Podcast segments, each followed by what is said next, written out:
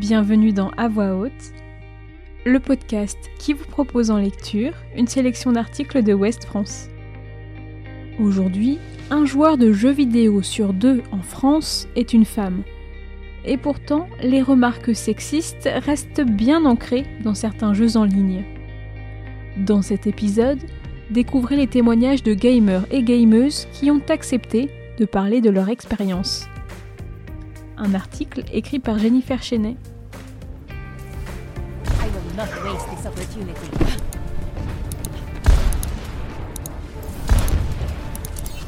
Lorsqu'elle ne travaille pas, Marie peut passer une dizaine d'heures par jour devant l'écran de son ordinateur.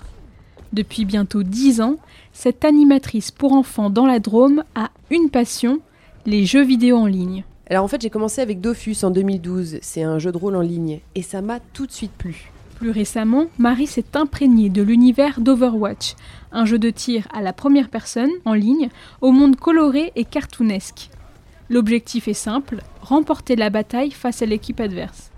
Mais rapidement, Marie est confrontée à des remarques sexistes venant d'autres joueurs. Lorsque je parlais en vocal, certains me demandaient T'es un pyjama? Ça veut dire t'es un petit garçon ou une fille? Parfois je répondais que j'étais un garçon pour être tranquille.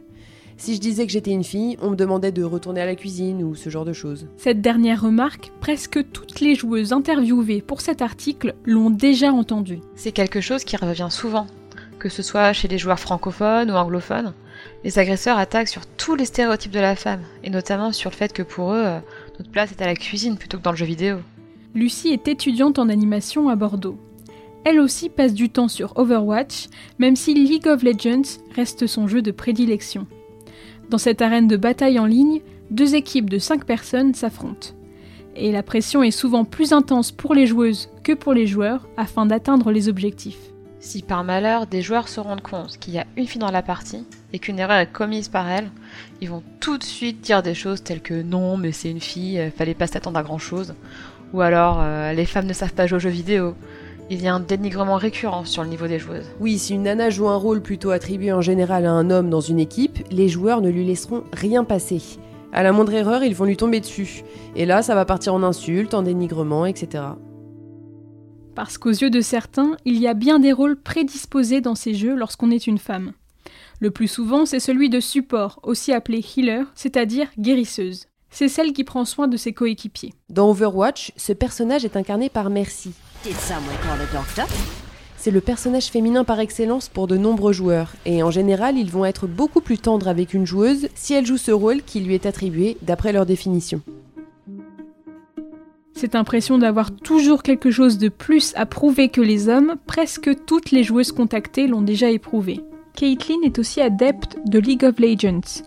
Elle y passe 5 à 8 heures par jour. À force d'entendre des remarques, je me dis qu'en tant que femme, je me dois d'être meilleure que les gens de mon propre niveau pour pouvoir prétendre le mériter. Un constat partagé par David, coach régulier pour des équipes de League of Legends. Pour être recruté dans une équipe quand on est une fille, c'est très difficile. À des plus hauts niveaux dans l'e-sport, on a déjà vu des équipes de mecs refuser de prendre une fille avec eux parce qu'ils sont habitués à être entre mecs. Ils ne veulent pas d'un facteur femme, et c'est clairement pas un argument de compétence. Ce rapport de compétition est tellement fort que certains joueurs refusent même purement et simplement de jouer avec des femmes. Et ça, Kathleen l'a expérimenté plus d'une fois. Adepte de la PlayStation, elle touche à tout type de jeux d'action ou d'aventure, et si elle a passé plusieurs dizaines d'heures à jouer en ligne, cela fait désormais partie du passé. Ça ne vaut plus le coup. Lors de ses dernières parties, l'espérance de vie de son personnage n'était que de quelques secondes. Dans GTA, dès qu'ils voyaient que j'étais une fille, ils me tombaient tous dessus. Je me faisais tuer direct. Dans le jeu Call of Duty, un de ses préférés, Kathleen, plutôt habile au sniper, a dû aussi subir la traque de son personnage par d'autres joueurs. Ils te cherchent pour te tuer parce que tu es une fille. Au départ, je me disais que c'était parce que j'étais nulle, que je jouais mal. Mais j'ai très vite compris que c'était parce que je suis une femme. Alors elle a jeté l'éponge et préfère jouer en solo sur sa PlayStation. Sur la console Switch de Nintendo, elle s'autorise malgré tout quelques expéditions en équipe dans Animal Crossing. Mais uniquement avec des amis, comme ça, je n'ai pas de problème. Et parfois, les agressions vont plus loin. De la drague lourde et des propos déplacés polluent le quotidien des joueuses. Cela a été le cas pour Virginie. Les jeux vidéo deviennent un canal pour te draguer. Ils vont te solliciter comme si tu étais dans la rue, en insistant. C'est assez déstabilisant. Cela va même parfois jusqu'à des propositions sexuelles. C'est ce qui est arrivé à Caitlyn alors qu'elle jouait à League of Legends. Il m'est arrivé qu'un joueur me propose de l'aide dans le jeu et en échange il me demandait des photos de moi nue ou une contrepartie sexuelle. Euh, forcément ça dégoûte. Depuis, la jeune femme refuse toute aide dans les jeux et évolue seule par précaution. Lucie évoque même des menaces de viol qu'elle a pu recevoir. Très récemment, des propos sexuels lui ont été adressés lors d'une partie par un homme de l'équipe adverse. Je jouais le rôle de support et je suis allée aider un de mes coéquipiers en difficulté. Physiquement, les deux persos étaient très proches puisque je l'aidais. Et un mec de l'autre équipe m'a dit de façon graveleuse de faire faire une fellation à son personnage et d'autres trucs de ce genre. Lucie réplique et tente d'expliquer aux joueurs que ses propos sont incorrects, mais il n'en démord pas. Il m'a répondu Ma culture est sexiste et ça ne changera pas. Difficile de discuter dans ces conditions. Et malgré ses propos violents, la jeune femme assure ne pas être dégoûtée par l'univers du jeu vidéo. Ça me donne encore plus envie de me dépasser et de montrer que moi aussi hein, je joue et je peux faire un bon jeu. Et que ce n'est pas le genre qui détermine qui est bon dans le fait de tenir une souris et un clavier. Pour Marie, à l'inverse, cette ambiance peut parfois s'avérer épuisante psychologiquement. Bah clairement, il faut rester sur ses gardes en permanence pour pas se faire emmerder lorsqu'on est dans un jeu. Mais il faut que ça change. Ces agressions sont aussi monnaie courante sur les plateformes de streaming telles que Twitch. Si cette dernière se démocratise de plus en plus, elle a d'abord été adoptée par la communauté des gamers et les échanges y sont parfois violents dans le chat, c'est ce dont est régulièrement témoin David. Il y a un comportement discriminatoire envers les filles. Lorsque je regarde un stream, à partir du moment où elle a annoncé qu'elle était une fille ou qu'on l'a identifiée en tant que telle grâce à la caméra, il y a systématiquement des commentaires sexistes. Cela va des attaques sur la façon de parler, le physique ou le simple fait d'être une femme, à la drague lourde. Leurs propos sont souvent assez blessants. Leur but est de toucher l'intime et la personne. Malgré l'ambiance souvent toxique de certains univers du jeu vidéo, les gamers tiennent à dire que tous les hommes ne sont pas à mettre dans le même panier. Il y a plein de joueurs avec qui ça se passe très bien. Et toutes tendent malgré tout à dire que les choses s'améliorent.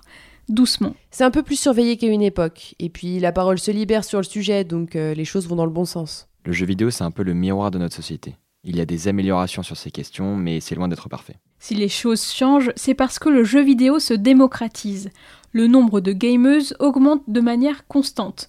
Elle représentait 51% des consommateurs de cet art en France en 2020. Et cette idée que le jeu vidéo est un monde d'hommes s'estompe peu à peu. C'est en tout cas l'avis de Virginie. Les remarques sexistes se sont atténuées, ça se passe de mieux en mieux, et les critiques vont toucher ton niveau de jeu sans distinguer ton genre par exemple. La route est donc encore longue avant de pouvoir jouer dans un environnement serein mais tout n'est pas perdu.